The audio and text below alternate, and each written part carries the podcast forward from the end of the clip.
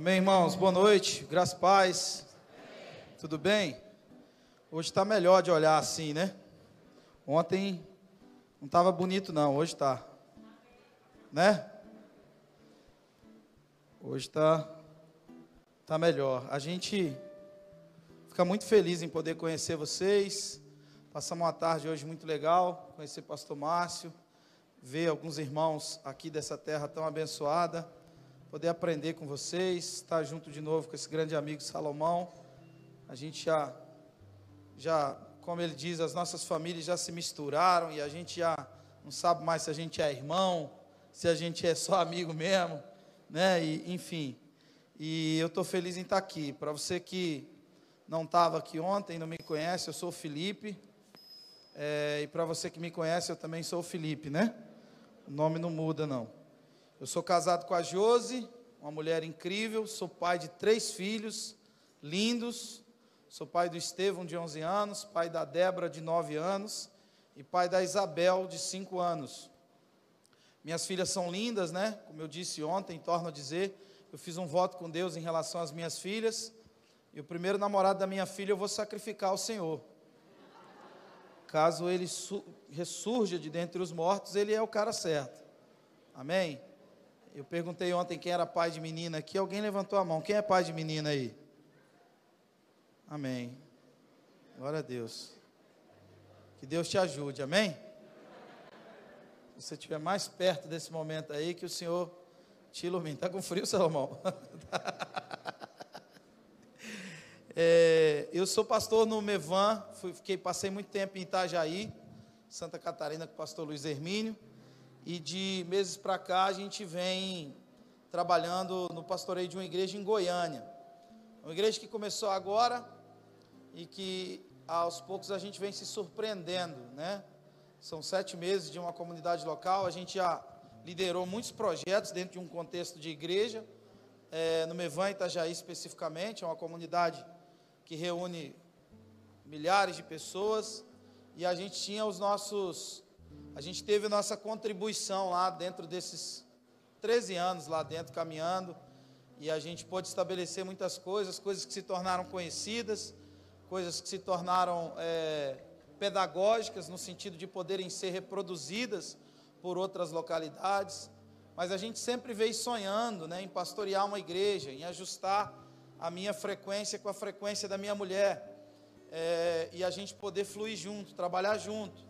A gente viaja muito, trabalha em muitos lugares, tanto aqui quanto fora, mas você vai para muitos lugares e quando você chega, a realidade de quem fica é muito diferente da realidade de quem vai.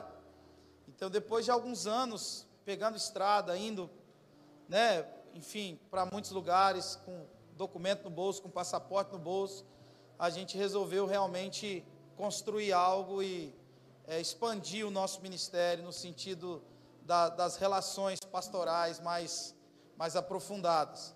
Eu sou coordenador de um projeto em Moçambique, na África. E esse, quando a, a nossa comunidade nos adotou como pastor em Goiânia, a gente falou, falou, olha, a gente está trazendo centenas de pessoas que a gente caminha já há sete anos. Eu vim da África agora, de Moçambique, a gente está numa região de aldeias, na divisa com Malawi e a gente teve um desafio muito interessante, que foi a furação de um poço num lugar muito complexo assim, de, de infraestrutura básica para se viver. E a gente trouxe um vídeo, não sei se tá, dá para a gente assistir, pastor. Eu queria mostrar para vocês, é um vídeo bem emocionante, eu recebi ele recentemente e eu queria assistir junto com vocês.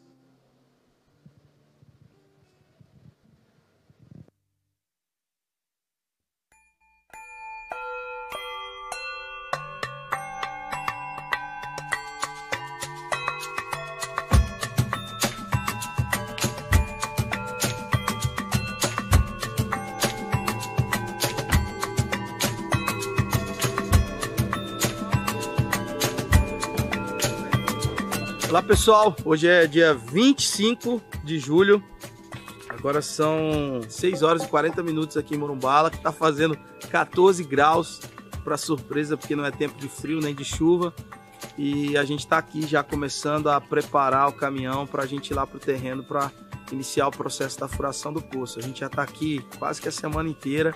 Enfim, a gente está crendo que tudo vai dar certo, tudo vai acontecer conforme a vontade do Senhor. Então é isso aí. Estamos aqui nessa peleja aí, nessa luta. Vai, vai, vai dar tudo certo.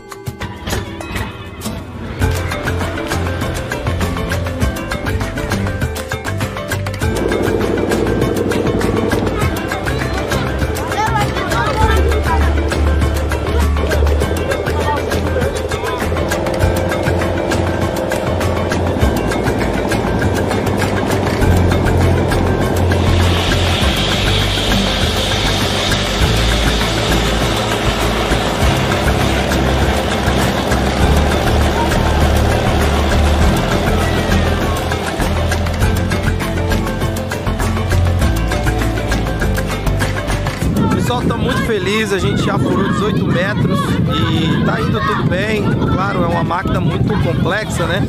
A gente está surpreso ali com toda a engenharia da máquina. Então vai vendo se possíveis problemas, vai se parando, fazendo alguns reparos e prevenindo para que a gente consiga realmente chegar ao nosso objetivo, que é alcançar o lençol freático e depois de alcançar o lençol que a gente encontra a água, a gente ainda vai mais 10 metros abaixo dessa, dessa camada de, de, de lençol para ter uma, uma, uma, reserva de água, né? Então a gente está muito feliz, está indo tudo certo, está um evento aqui no bairro, as crianças estão todas aqui e a gente não vê a hora de ver essa água explodir aí, a gente realmente concluir esse plano, né? Ainda vamos montar a bomba ainda, enfim. Tá indo tudo muito bem, graças a Deus, obrigado aí você que está torcendo, que está orando, enfim, que está mandando essa energia maneira para a gente aqui. Tamo junto.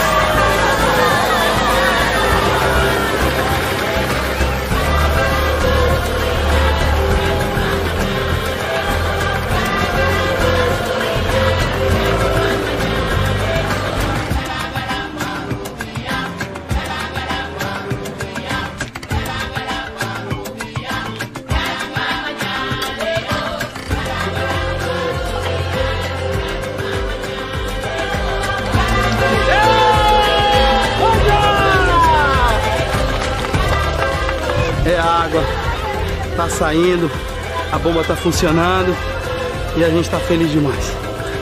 Glória a Deus.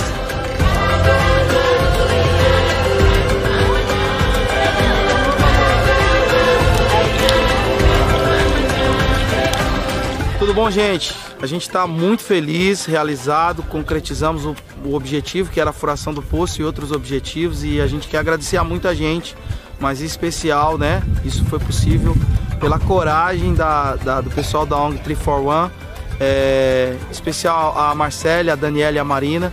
Quero agradecer muito a elas, a todas as pessoas que confiaram nela também, né? E, e contribuíram com aquilo que elas estavam fazendo para que a gente pudesse viver esse projeto tão lindo, tão maravilhoso e ter esse poço furado aqui em Morumbala, especificamente nessa região em que a gente está, é muito especial e sem sombra de dúvida vai beneficiar muitas famílias aqui em torno, muitas viúvas, muitos órfãos, muitas crianças, muita gente vai se beneficiar disso. A gente vai poder fazer na, outra, na nossa outra parte do terreno uma horta, cada, cada pessoa, cada viúva vai ter três canteiros para poder cuidar, dois canteiros, melhor dizendo. Então a gente vai fazer uma distribuição muito inteligente e a vida deles vai, sem sombra de dúvida, dar um salto, dar uma melhora. E mais uma vez agradecer vocês aí a, a ONG 341, Marcela e a Daniela Marina. Eu abraço, minha gratidão, nossa gratidão como Instituto Morumbala, como Mevan África. Tá bom? Deus abençoe.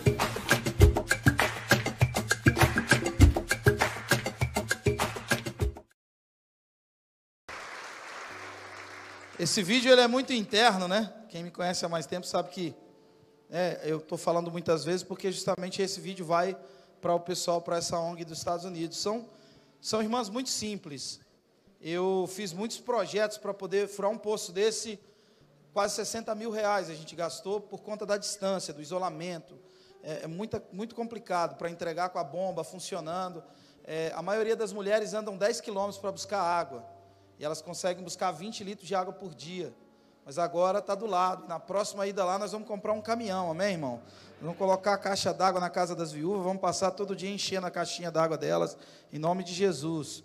E foi muito especial para a gente, a gente travou uma batalha de altar, você tinha que oferecer uma oferenda para um tal de Regulo, eu disse, eu não vou oferecer, mas isso resultou em muitas guerras que a gente não tem tempo para contar. Foi bem, bem diferente essa nossa ida lá. E é especial para mim por ver a, a, simplicidade dessas irmãs. São irmãs brasileiras que moram nos Estados Unidos e que estão trabalhando. E, e, e resolveram abrir essa ONG. Eu participei de muitos eventos, eventos grandes, lives grandes.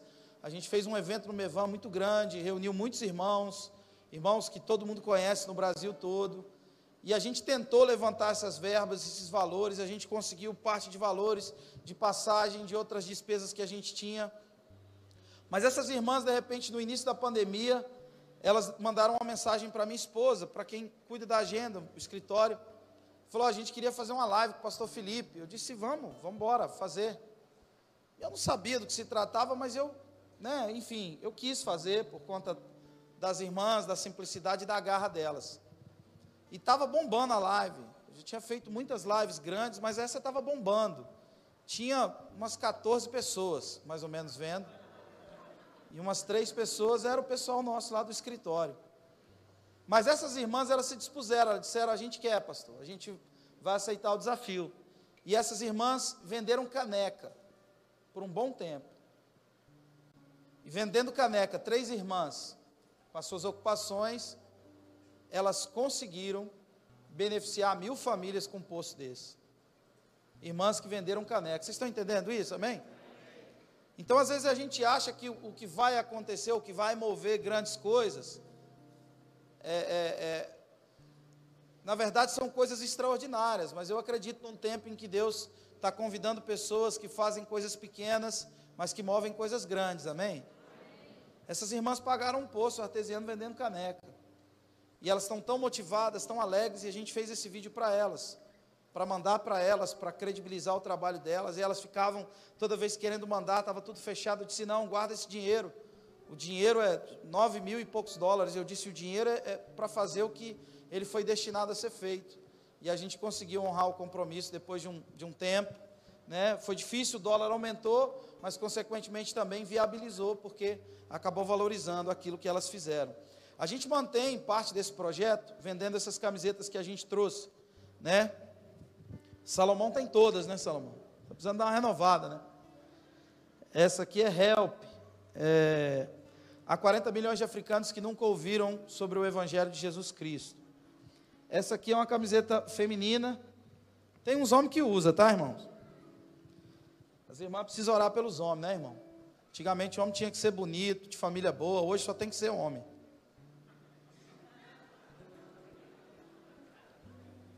E as mulheres precisam orar muito pelos homens, porque cada homem que sai do circuito tira outro. Né? Faz sentido, né? Deus escolheu ser amado no próximo.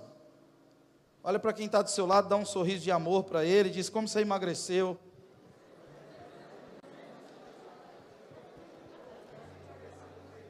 Sempre gera um alvoroço na arraial quando fala de peso, né? E essa aqui é uma camiseta muito bonita também. Então essas camisetas são vendidas é, com a finalidade de manutenir lá o, o nosso trabalho. Quem gostaria de ter uma camiseta dessa? Levanta a mão. Alguém faz aniversário hoje?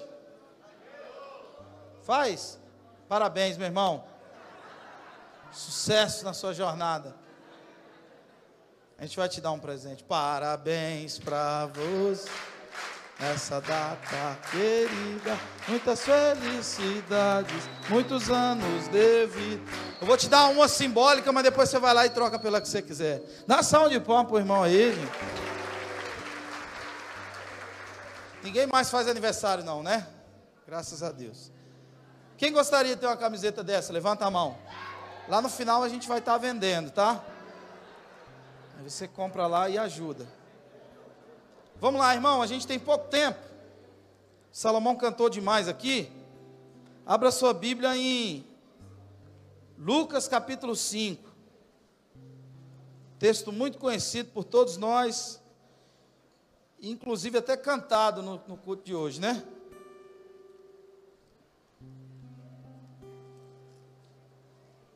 Lucas capítulo 5 fica depois de Lucas capítulo 4. Te ajudar aí. Estou usando uma Bíblia a Bíblia do Salomão para ver se eu fico sábio igual ele.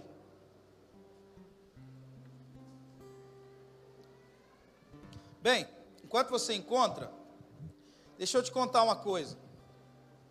Existem inúmeros atributos de Deus que são extraordinários, marcantes, impactantes, é, que nos constrangem. Mas entre tantos atributos que Deus tem, Deus tem um específico que me fascina de uma forma, sabe, inexplicável. Como que a gente define esse atributo? A, a, a definição mais próxima, mais, mais que a nossa mente alcança com mais facilidade, é chamar esse atributo de favor imerecido. E há tanta deturpação sobre esse, sobre esse conceito, sobre essa vertente do caráter de Deus, e a gente deturpou tanto isso a partir de uma teologia, a partir de uma teologia liberal, a, a, a partir de um liberalismo, ou, ou, ou a gente anulou a eficácia dela a partir de um legalismo, então a gente fica nesse pêndulo, nessa falta de equilíbrio, e a gente acaba não compreendendo a essência e o poder desse atributo de Deus, e da inclinação de Deus a partir desse atributo que ele tem. Diga comigo, graça de Deus. O que é a graça de Deus? É uma uma autonomia que você tem para viver uma vida descontrolada, para viver uma vida aquém da, do compromisso com a santidade, com a devoção, com a pureza. A graça de Deus é essa habilidade maravilhosa que Deus tem de fazer tudo novo de novo, amém, gente? Nós temos muito medo do recomeço. O recomeço nos assombra, nos assusta. Deus não tem nenhum problema com recomeço. É muito interessante porque Gênesis capítulo 1, verso 1 e 2 é uma proposta não de começo, mas de recomeço. A terra tornou-se um caos. E Deus reorganiza ela dizendo: haja luz. É muito bonito todo o processo da criação, porque o sol só foi feito no quarto dia, mas no primeiro dia já tinha luz. Então, o que é a graça de Deus? É essa disposição que Deus tem de recomeçar com a gente, de nos introduzir a uma jornada de luz, de tirar de nós todo o medo e, e, e sabe, sentimento de acusação que nos evita e, e que nos impede de ir para a luz, para esse caminho de recomeçar. Deus faz tudo novo de novo. E para a gente ilustrar melhor esse texto aqui que a gente vai ler, Israel era uma nação que vivia um processo muito complicado. Israel, na verdade, não era nação. O povo de Israel vivia é, é, sobre um jugo abissal de dois homens extremamente corruptos, chamados Anás e Caifás. No capítulo 3, estamos juntos aqui, amém? amém? No capítulo 3 do livro de Lucas, Lucas faz uma denúncia. Lucas apresenta para a gente a folha de pagamento do imperador Tibério César. E ele diz quem era prefeito, ele diz quem era governador, e ele começa então a trazer essa folha de pagamento. E nessa folha de pagamento estavam presentes os sumos sacerdotes Anás e Caifás. Sobretudo, irmãos, olha para mim, não podiam haver sumos sacerdotes, só podia haver um. Então Lucas está denunciando, dizendo: olha, a única esperança que se havia nesse contexto social de Israel era o templo, era a vida religiosa do povo. Eles eram referência para o mundo inteiro por conta da, do, dos feitos que Deus havia feito entre eles. Mas até isso havia sido roubado do povo. O povo não tinha perspectiva de nada. As pessoas viviam uma, uma situação de caos no mundo.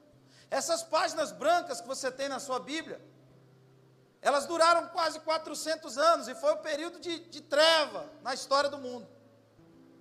A Grécia era o grande poder do mundo. E a Grécia, ela tinha um imperador muito conhecido chamado Alexandre o Grande. Esse homem, ele regulamentou a pedofilia.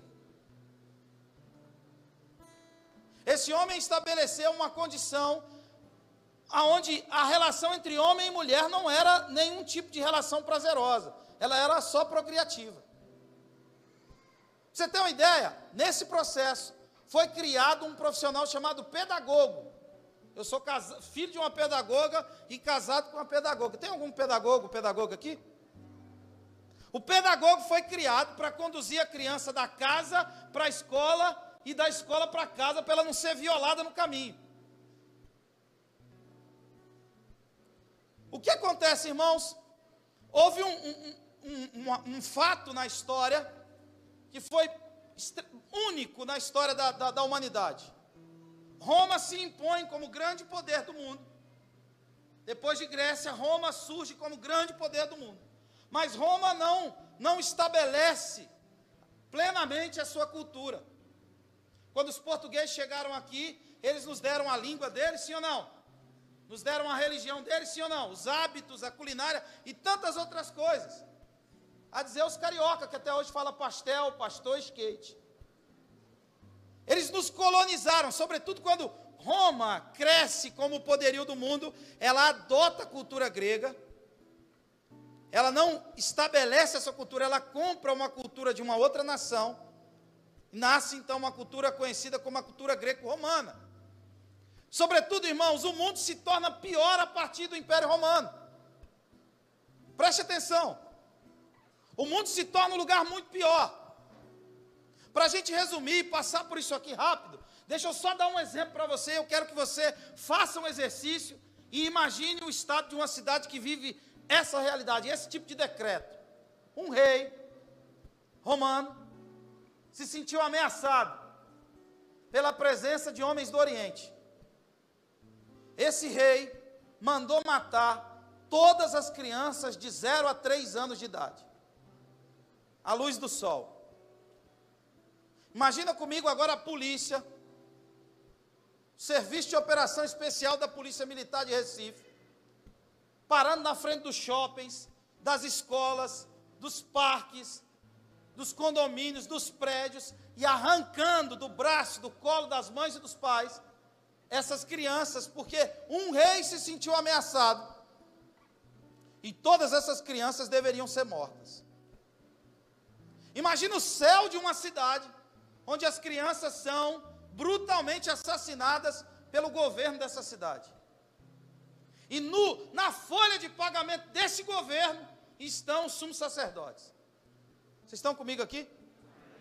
Imagina o contexto espiritual desse lugar, o quadro social desse lugar. O povo de Israel vivia entre pandemia, entre ausência de respeito com a cultura deles, a língua deles havia sido encerrada e eles estavam completamente entregues a um império que não fazia ou não respeitava de forma nenhuma a vontade de Deus. E vem Jesus, nesse tempo, o único homem que podia escolher o tempo em que, o tempo de nascer, o lugar de nascer, escolheu esse tempo, difícil, escolheu uma manjedoura. E depois de 30 anos vivendo em um bairro, Jesus se encarnou a tal ponto, irmão, pensa comigo, Jesus era Deus, sim ou não? Deus morou 30 anos num bairro. E as pessoas não sabiam que Deus era vizinho delas. Rapaz, Deus morava bem ali, a gente nem sabia. E aí Jesus então começa a andar entre as pessoas. E um belo dia, irmãos, ele toma esse caminho aqui de uma vila de pescadores. E eu queria que a gente lesse esse texto aqui incrível, que nos remete a essa graça maravilhosa de Deus. Estamos juntos? E aconteceu que ao apertá-lo a multidão para ouvir a palavra de Deus, estava ele junto ao lago de Genezaré e viu quantos barcos? Quantos? Dois barcos junto à praia do lago. Mas os pescadores, havendo descido deles, estavam fazendo o quê? Fala mais alto que eles faziam.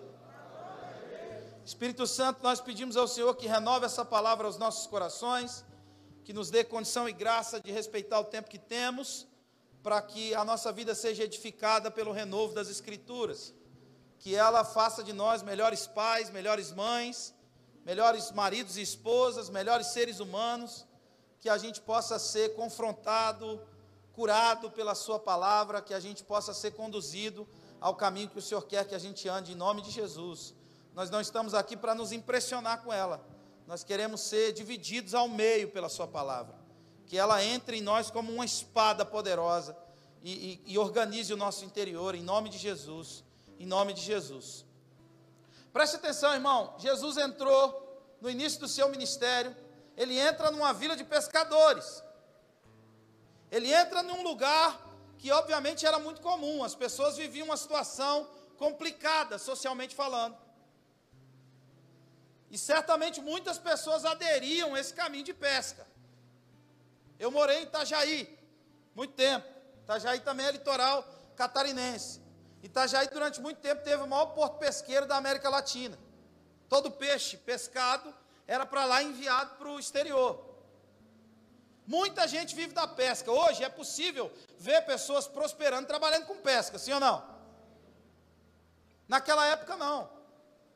Era um trabalho de sobrevivência. Então imagina Jesus entrando em uma vila de pescador em um tempo onde o quadro social não favorecia a vida do povo. Então, muitas pessoas, diga comigo, muita gente, trabalhava com a pesca, irmão. Muita gente. Muita gente. E de repente Jesus toma o caminho de uma vila de pescadores. Normalmente é onde os turistas querem tirar foto. Dificilmente você vai entrar numa vila de pescador e você vai ver um, dois barcos, sim ou não? Você vai ver muitos. É onde o turista levanta a perninha, porque tem muito barquinho colorido atrás. Um pesca tainha, o outro camarão, o outro siri, por aí vai. Os barcos têm dimensões diferentes, cores diferentes. E é aquele cenário bonito. Agora imagina Jesus entrando nesse lugar, onde certamente muitas pessoas trabalhavam naquele ramo, naquela atividade profissional. E quantos barcos Jesus vê? Dois. É como se o foco de Jesus se voltasse para dois barcos. Diante de muitos outros barcos que haviam ali, Jesus olha para dois. De quem eram esses barcos? De Pedro, Tiago e João no barquinho, no mar da Galileia. Como é que estava o Como é que estava a realidade desses irmãos? Estamos juntos aqui? Como é que estavam esses irmãos? A Bíblia diz que eles trabalharam à noite e não apanharam Imagina, irmãos, um pai de família voltar para casa e ter que reconhecer para sua família que ele fracassou. Nós estamos aqui em, um, em uma reunião especificamente voltada para homens, um ajuntamento voltado especificamente para homens. E não há nada mais dolorido, mais cruel para a índole de um homem do que você se sentir incapaz de cuidar da sua casa, do que você perceber que as suas tentativas, sabe, não estão sendo o bastante para poder trazer para a sua casa aquilo que a sua casa merece. É muito ruim quando você se sente impotente diante dos boletos que vão chegando, diante das necessidades que vão surgindo. É muito ruim quando você percebe que os seus fracassos, eles afetam diretamente a dinâmica da sua casa. Imagina como é que Pedro estava diante daquela impossibilidade, incapacidade de voltar para casa e colocar na mesa de casa aquilo que ele tinha por responsabilidade em fazer, ser o mantenedor da sua casa. Pedro estava ali diante daquela impossibilidade. Tiago, que provavelmente fazia toda a parte financeira ali daquele, daquela empresa de pesca, fazendo conta, imaginando tudo que tinha que pagar amanhã, tudo que tinha para vencer na semana que vem. João, o mais moço deles, imagina você trabalhar a noite inteira e não apanhar nada. Ele observou tudo, ele olhou para a maré, ele olhou para as estações, ele olhou para o lugar do mar, ele já conhecia cada pedaço daquele lugar ali, mas de repente, a partir de uma avaliação onde, onde ele acreditava que tudo ia dar certo, nada deu certo. E o difícil é quando você cria alguns projetos e você desperta a expectativa nos outros. E você percebe que o, que, que, a, que, a, que o seu insucesso é a frustração de outras pessoas que te amam e que acreditaram em você.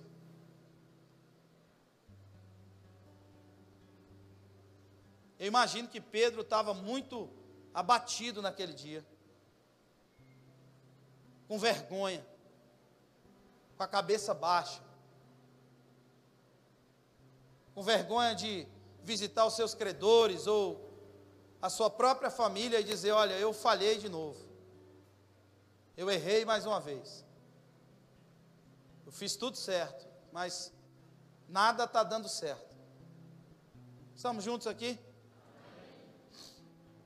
Eu me lembro quando eu era pequeno, eu sou lá do estado de Goiás, mas falo português, como vocês estão vendo, né? E meu pai, ele, ele falava que ia pescar, e ele pescador conta para todo mundo. Empolgado. E ele ia por Araguaia. E eu era bem pequenininho, e eu falava, pai, deixa eu ir junto, pai. Deixa eu ir junto. E ele dizia, não, filho, o rio não é lugar de criança. Mas ele falava para todo mundo, irmão, meus tios, ele falava para o vizinho da direita, para o vizinho da esquerda, e ele saía e ficava lá os quatro dias sumido. Quando estava na véspera do meu pai voltar, pastor Márcio, eu nem dormia, porque eu esperava que meu pai voltasse e trouxesse o quê? Peixe. Até o vizinho do lado ficava esperando para ver se pingava um peixinho ali. O projeto do meu pai gerava uma expectativa em muitas pessoas estavam ao redor dele. Deixa eu te fazer uma pergunta aqui, para a gente aplicar tudo isso que a gente está tá vendo nas Escrituras. E nos voltando para esse atributo de Deus chamado graça. Deixa eu te perguntar uma coisa. Quantas vezes você estabeleceu alguns planos, alguns projetos, e você não pescou nada.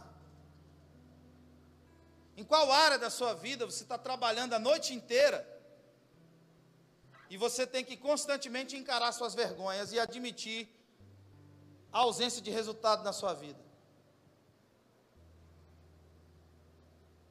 Quantas vezes você quis ser um pai melhor quis ser um pastor melhor? Quantas vezes você quis ser um líder melhor? Quantas vezes você criou alguns projetos e, e, as coisas não deram certo e você não pescou nada e você trabalhou para isso, mas as coisas não deram certo. Você, o fracasso comeu com você a mesa. Deixa eu tentar trazer mais para nós isso ainda. Quantas vezes você pecou Deixa eu dizer uma coisa para vocês, olha para mim. Eu já senti vergonha de Deus. Já senti vergonha do Senhor.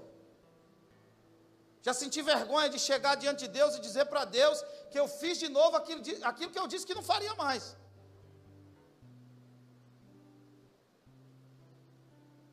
Trabalhou a noite inteira e não apanhou nada. Sabe o que é bom? mesmo diante desse cenário tão vergonhoso, tão dolorido, tinha um Jesus andando ali naquela praia. Naquele dia, o Senhor decidiu andar naquela praia. Tinha muitos barcos lá. Mas o Senhor olhou para dois barcos. Por quê? Deus não faz acepção de pessoa. Mas Deus faz acepção de atitude. Tem algumas atitudes que aproximam mais algumas pessoas do que outras. Naquele dia, irmão, Jesus estava andando ali naquela praia. E eu pergunto a você, que mora na cidade de Recife, uma cidade litorânea, e esse texto eu tenho certeza que é muito contemporâneo para você. Quando Jesus passou ali naquela praia, o que, é que aqueles homens estavam fazendo? que, que eles estavam fazendo? Diga mais alto. Ainda mais alto. Ainda mais alto. Agora deixa eu perguntar para você. Lavar as redes indicavam que eles iam fazer o que no dia seguinte? O que, que eles iam fazer no outro dia? Deixa eu dizer uma coisa para você: não importa quantas vezes você tenha tentado, não importa quantas vezes você fracassou, não importa quantas vezes as coisas não deram certo, não importa quantas vezes você pecou. O que eu queria dizer para você hoje é: lava suas redes, porque tem um Jesus andando na praia, disposto a introduzir você em um caminho de recomeço, disposto a estender sobre a sua vida a graça e o favor dele, e fazer em você e através de você nova todas as coisas. É difícil lavar a rede. O que é lavar a rede, pastor? É deixar Deus tocar em áreas da sua vida que você nunca deixou ninguém tocar. Obrigado pelo seu amém empolgado. Permitir que Jesus tenha acesso a lugares de você que ninguém nunca teve. Lavar a rede é voltar a lugares que você não gostaria de voltar mais para reconhecer aquilo que você, sabe, fingiu que reconheceu. Lavar a rede é a compreensão de que cruz, olha para mim, irmão, cruz é um lugar que se morre nu. Não tem paninho como no quadro, não. Lavar a rede é a compreensão de que nada chama a atenção de Deus. O que você canta, o que você prega, o que você faz, a única coisa que chama a atenção desse Deus gigante, irmãos, a NASA descobriu uma estrela com 15 quinquilhões de diamantes no núcleo dela. Na menor partícula de uma estrela, tem 15 quinquilhões de diamantes. É dinheiro para comprar uns 20 mundos mobiliados. Nada impressiona Deus. A única coisa que chama a atenção desse Deus é um espírito contrito, um coração quebrantado, alguém que tem coragem de, sabe, de dizer: Eu errei, Senhor, me ajuda. Eu não consigo sozinho. Eu não consigo vencer isso. Eu não consigo ser o pai que eu preciso ser, o marido que eu preciso ser, o homem que eu preciso ser. Eu estou trabalhando a noite inteira em áreas da minha vida. E agora, até para lavar a rede, está difícil porque você tem que lidar com o resultado do barco do lado, do outro barco do lado, do outro barco da frente. Mas deixa eu te dizer uma coisa, irmãos: tem um Jesus andando aqui nessa praia, tem um Jesus andando aqui nessa praia. Não importa quantas vezes você tenha tentado, não importa o que trouxe você até aqui. O importante é aquilo que Jesus quer derramar sobre a sua vida, para conduzir a sua vida aonde quer que ela vá. Estamos juntos aqui? Olha para quem está do seu lado e diz: lava suas redes hoje. Grita o nome de alguém que está longe, grita, grita. Grita o nome de alguém que está longe, fala, lava sua rede, grita aí.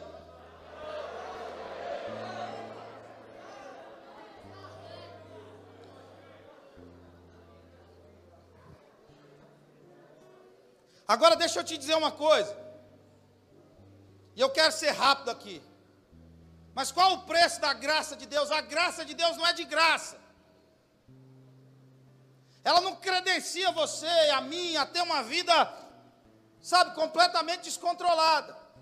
Paulo, Paulo, o apóstolo Paulo, é sem sombra de dúvida o homem mais importante da nossa fé, depois de Cristo, obviamente. Paulo foi o apóstolo dos gentios. Nós estamos aqui por conta de Paulo.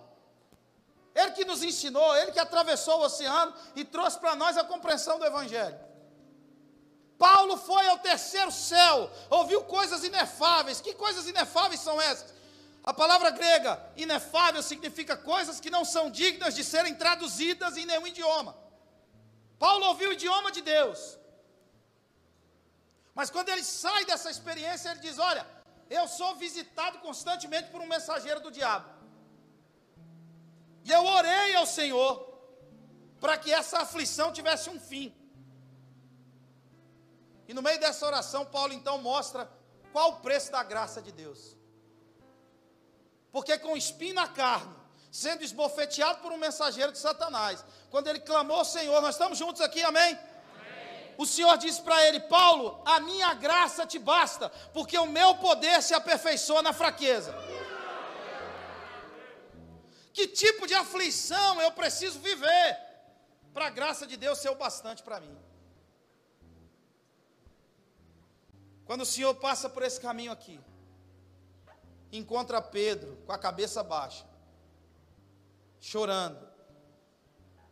E talvez é assim que você se encontra hoje. Mas deixa eu te dizer uma coisa e te dar uma notícia boa. As obras de Deus começam quando as suas obras terminam.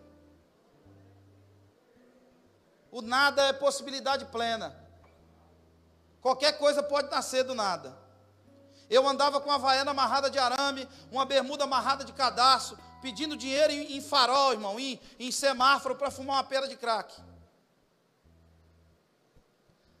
Quatro dias, cinco dias me drogando, sem tomar banho, sem comer, sem nada. Então não importa qual o estado em que você se encontra. A palavra que eu tenho para dar para você hoje é lava suas redes, porque tem um Jesus andando aqui nessa praia, disposto a recomeçar com você. Doido para te dar uma chance. E ele veio para você, que é vaso de barro, que não consegue sozinho, que está arrastando pé de argila pelo mundo. Lava suas redes. Deixa Deus tocar em lugares da sua vida. Ei, eu estou falando, vocês estão ouvindo aqui, amém, irmãos? Isso funciona, irmão. Isso funciona. Isso dá certo. A graça de Deus, ela está disponível para todo pecador que se entendeu pecador. Que entendeu que até aqui eu vim sozinho. Mas a partir de agora eu quero ouvir esse Jesus que está andando nessa praia. Procurando espíritos contritos e corações quebrantados. Tem um Jesus andando aqui nessa praia. Tem muito barco aqui. Não tenha medo de recomeçar, não. Como eu disse ontem, não tem problema criança ter medo do escuro. O problema é adulto com medo da luz. Diga comigo, processo. Vamos tentar ganhar tempo aqui, ler rapidinho esse negócio. Que tem um cronômetro ali que não para. Se eu tivesse um estilingue, eu dava uma pedrada naquela telinha lá. Lê comigo aqui o versículo 2. Estamos juntos, amém? E viu dois barcos junto à praia do lago, e os pescadores, havendo descido deles, estavam lavando as redes. Versículo 3.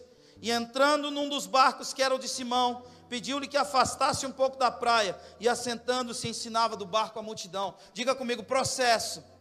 A graça de Deus serve para sustentar você em meio ao processo. Se você lavar suas redes, se você der uma resposta para o Espírito Santo que você vai continuar tentando, que você não vai desistir, que você não vai parar, que você acredita que aquele que começou a boa obra é fiel para completar, amém? Deixa eu te dizer uma coisa: você vai ser introduzido em um processo, mesmo sendo indigno como você é, mesmo sendo e vivendo como você está vivendo agora, Jesus vai entrar no seu barco. E sabe o que ele disse para Pedro? Pedro, se afasta da margem, se afasta da superfície. Jesus vai tirar você desse lugar, sabe? Esse lugar de murmúrio. Sabe, irmão, a pandemia não pegou Deus de surpresa, não. No céu, os anjos não estão usando máscara nem álcool em gel, não. Deus continua sendo o Pai das luzes, em quem não há mudança e nem sombra de variação. Ele continua sendo seu pastor e de nada você vai ter falta. Ele vai tirar você da margem. E ele vai começar a ensinar as pessoas através do seu barco. E as pessoas vão olhar e vão dizer: Mas o Márcio? Mas o Salomão? Há pouco tempo ele estava aqui. Se você lavar suas redes, você entra no eixo da loucura da pregação e de Deus usar você como essa, como essa manifestação da loucura da pregação. Ele vai usar o seu barco e ele vai usar você para curar a vida de pessoas. Você vai dizer coisas que você nunca estudou para dizer. Você vai, você vai obter, a, a, sabe, a, a direção e a compreensão de coisas que nem a NASA entende. Porque Jesus vai estar no seu barco usando a sua vida. E as palavras que saírem da sua boca vão curar a vida financeira de pessoas. Vai curar o casamento de pessoas os conselhos que saírem da sua boca. Deus vai usar a sua vida lá no seu trabalho, lá na sua empresa, lá no seu prédio, lá na sua faculdade, em todos os lugares que você passar. Mas eu, sim, você. Por quê? Porque você deu uma demonstração para o Espírito Santo que você vai continuar tentando. Então ele pode introduzir você nesse processo. Jesus vai usar a sua vida, amém? Diga comigo, processo. Tudo, todo esse processo começa lavando rede. Tem um Jesus andando aqui nessa praia. Se você lavar suas redes, Ele te chama para esse processo. Ele vai tirar você da superfície. Ele vai tirar você desse lugar natural, onde a gente acha que oração é dizer para Deus o que ele tem que fazer, como se ele não soubesse. E na verdade, oração é o que torna o seu encontro com Jesus em relacionamento. Tem um Jesus andando aqui nessa praia. Lava suas redes hoje. E ele vai entrar no seu barco e começar a ensinar as pessoas. E por mais indigno que você seja, por mais impróprio, por mais incapaz, por mais por mais que você se veja, sabe, não adequado para aquilo. Jesus escolheu o seu barco e vai curar pessoas através de você. Você acredita nisso? Diga comigo processo. Versículo 4. Versículo 3 novamente. Entrando num dos barcos, que era o de Simão, pediu-lhe que afastasse um pouco da terra. Diga para quem está do seu lado: se afasta um pouco da terra. Diga para ele: deixa Deus te afastar da terra. E assentando-se, ensinava do barco a multidão. Mas versículo 4: Quando acabou de falar, disse a Simão: Vai para onde as águas são mais fundas e lance a sua rede para pescar. Olha para mim. Você lava as suas redes, amém? Jesus vai entrar no seu barco. Ele vai entrar no seu barco. Ele vai ensinar pessoas através da sua vida. Mas vai chegar uma hora que ele vai parar de falar. Porque ele não quer mais falar através de você. Ele quer falar com você. E ele vai dizer: Meu filho, minha filha, vai para onde as águas são mais fundas. Vai para um lugar onde você vai entender que coisas grandes e ocultas não estão no Google, não estão no YouTube, estão no coração do Senhor. Vai para um lugar onde você vai ajoelhar e vai querer morder o chão. Vai para um lugar onde você vai matar urso e leão e ninguém vai ver. Ninguém tira foto de você lá. Enquanto você está aqui, é o quanto você tem de Deus. Quando você está lá, é o quanto Deus tem de você. É processo, irmão. Irmãos, eu, eu me sinto tão incapaz de fazer o que eu faço. E quando eu olho para trás, eu vejo a graça de Deus funcionando na minha vida. Poxa, eu tenho três filhos, irmão, eu devia estar morto. Eu cuido de pessoas. E eu não conseguia cuidar nem de um cachorro. Esse processo funciona, dá certo. Como Salomão disse, Deus vai acender a sua luz no processo. E Deus não acende luz para pôr embaixo da cama. Ele vai colocar a sua vida, vai iluminar a vida de muita gente. Mas você não é mais importante que o caminho que você ilumina. Você é só a luz que ilumina o caminho. Você lava a rede. Tem um Jesus andando aqui nessa praia, amém? Ele entra no seu barco. Usa a sua vida, aleluia, glória a Deus revelação sobre a sua vida, graça sobre a sua vida, dom sobre a sua vida, recebe aí poder sobre a sua vida, testemunho, nada, absolutamente nada vai te causar dano. Você vai rodar por todos os lugares e Deus vai usar você lá no seu trabalho, no ônibus, no Uber, em todos os lugares. Você vai perceber Jesus no seu barco, falando com as pessoas através da sua vida. Mas vai chegar uma hora que ele vai parar de falar. E ele vai dizer: Filho, Agora vai para onde as águas são mais fundas. Processo. Não é o quanto você tem de Deus, é o quanto Deus tem de você. Vamos terminar? Você me dá mais cinco minutos? Quem me dá mais cinco minutos? Cinco, dez, quinze, vinte. Não, estou brincando. Versículo 4, a gente já está terminando mesmo.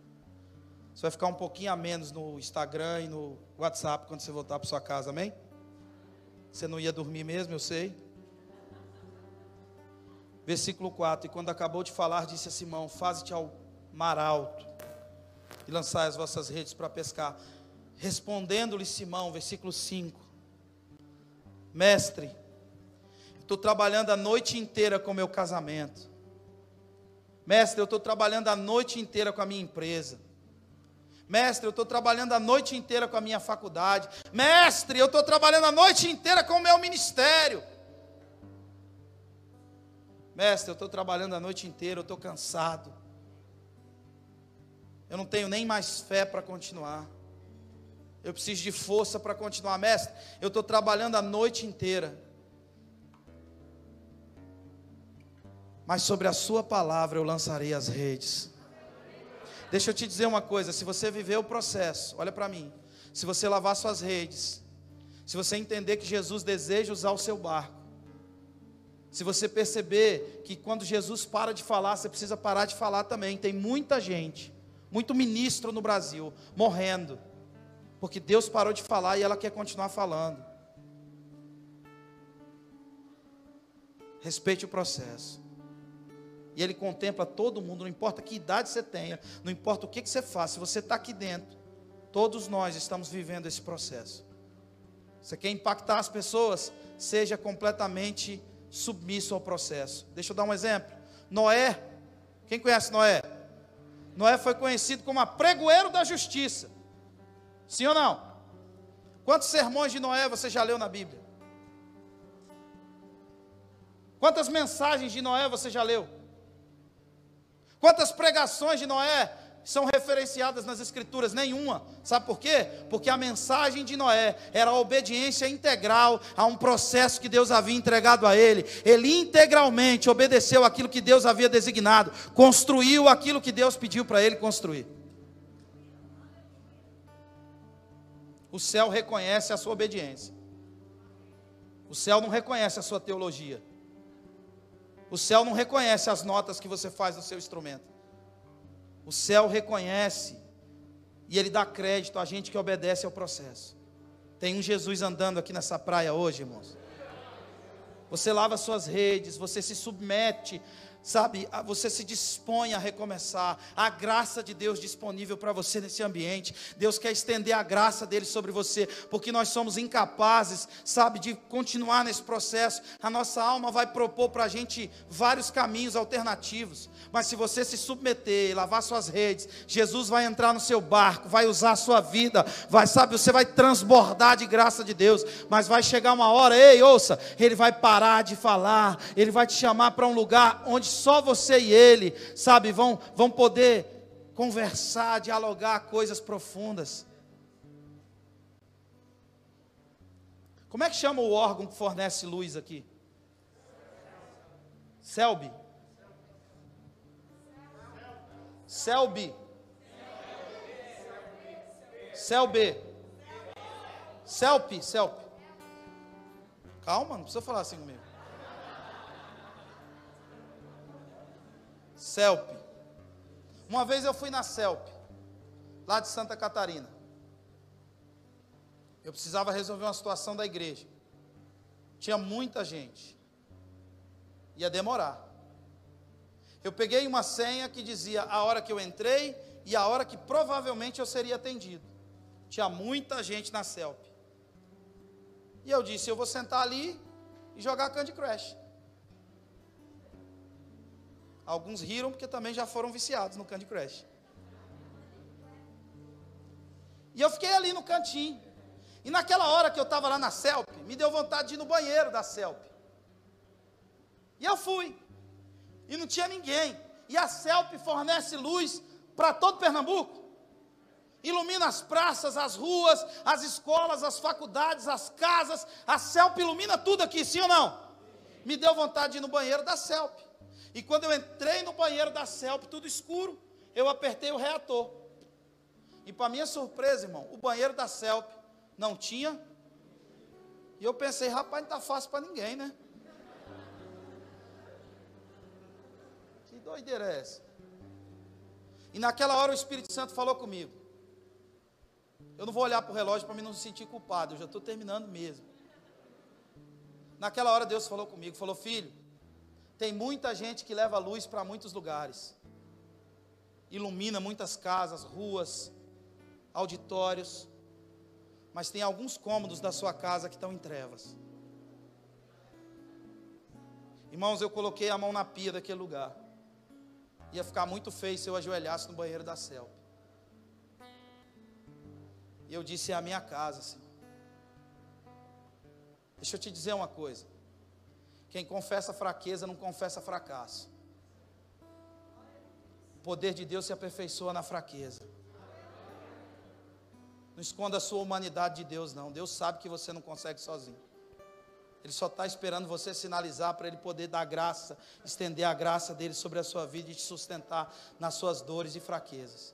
Eu disse: Deus é a minha casa, Senhor, me ajuda nas minhas fraquezas. E o Espírito Santo disse: Abra a janela, abra as janelas, deixa a luz do sol da justiça iluminar sua casa, entrar na sua casa. Se você lavar suas redes, deixar Deus, Jesus entrar no seu barco, o Jesus que passeia nessa praia aqui hoje. Se você for para águas fundas, lá em águas fundas, sabe o que vai acontecer? Ele vai te dar uma palavra. Jesus vai dar uma palavra para você. Você vai receber uma palavra de Deus. E sabe, apóstolo, se você tem uma palavra de Deus, ainda que o diabo apareça na sua frente, a palavra de Deus tem poder de partir o diabo no meio para você ir aonde Deus diz que você vai. quando Pedro fez isso, para a gente terminar mesmo, o texto diz que quando ele lançou as redes, ele apanhou uma grande quantidade de peixe, e as redes se rompiam. E sabe o que ele fez? Sinal para os companheiros que estavam aonde? Aonde que os companheiros estavam? na terra. Você não foi chamado para estar na terra, você foi chamado para estar em águas fundas, fazendo sinal para as pessoas, sabe, dividindo aquilo que Deus te deu com as pessoas. Não vai ser para você cantar quem me viu passar na prova e não me ajudou. Deus vai preparar uma mesa na presença dos seus inimigos, para você servir os seus inimigos, e Ele é quem vai servir o seu cálice, e o seu cálice vai transbordar. Agora, sabe qual é o mais lindo do processo? Isso é graça de Deus. Sabe aonde foi que Pedro fez essa pesca maravilhosa?